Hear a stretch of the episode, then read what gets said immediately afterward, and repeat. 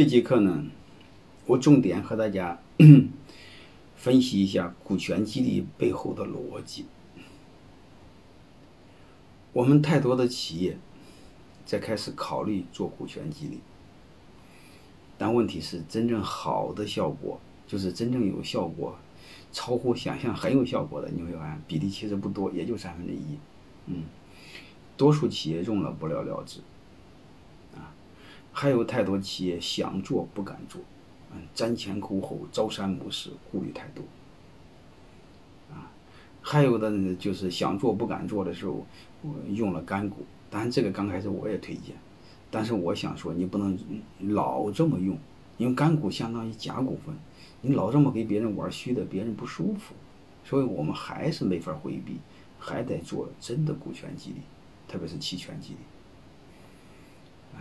这还有一个，你一开始就不想做，我就想让别人给你打工，但是我想说，那个时代已经过去，就是雇佣关系的时代已经过去，合伙人时代已经来临，就是大势所趋，历史的车轮，我们一两个小企业老板，你根本是挡不住的。还有一个，你这个行业，你这个领域，只要别的企业做了。他的企业就像吸金池一样，把优秀的人才全部给吸走。你比如说很简单，在招聘广告时候，如果你别的企业写了一个享有对应多少万股的期权，放心好了，如果他的企业和你的企业大小同等规模差不多，优秀的人都到他那去了，你在市场上将没有任何竞争力。所以我想说，股权激励是我们面对的不得不的选择。而且我更建议你们越做越好，越做越早越明白。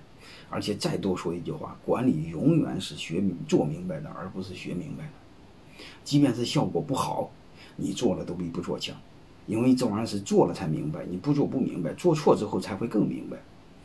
啊，早晚都要摔跟头。啊，再还有一个我更想说的，今天为什么要给大家讲这个东西？因为股权激励它很抽象。因为股权这两个字就是我们人类虚虚虚构出来的一个概念，所以今天呢，我就想用很形象的一个逻辑，嗯，很形象的一个事物，让你们理解股权激励，好吧？我们通过这很形象的理解，再回过来思考股权激励，包括你在应用中，呃，这怎么做股权激励，包括做的效果哪些不好，你最起码你背后的逻辑明白，你就好调，嗯，就这么就是给给你一个参照标准。就你一个标准就好调，你没有标准就不好调。就像钢琴似的，调音师他的一个标准，是吧？有一个节拍打拍拍子的那个标准，没有就不好调，好吧？重点和大家分析这些内容。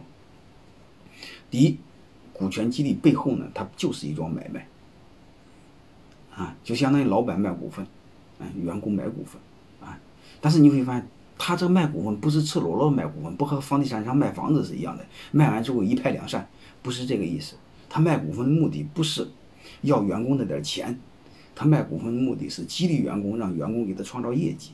所以我们一定要搞明白，虽然是买卖，你会发现它是捆绑的对应的业绩，嗯，就是它是有业绩要求的买卖。而且我再想说一句话，根据二八定律，你们公司主要的是谁创造业绩？优秀的人创造业绩，所以它必须有特对特定对象的业绩要求的买卖，并不是谁都卖给你。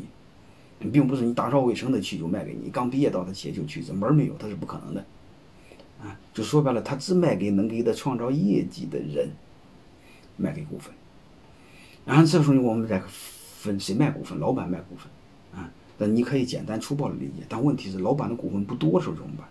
老板再卖的会失去控制权怎么办？对吧？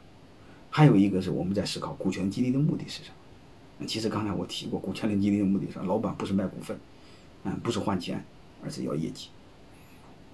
但是这是本身，这是表象的东西，背后是什么？我再重点和大家分析一下。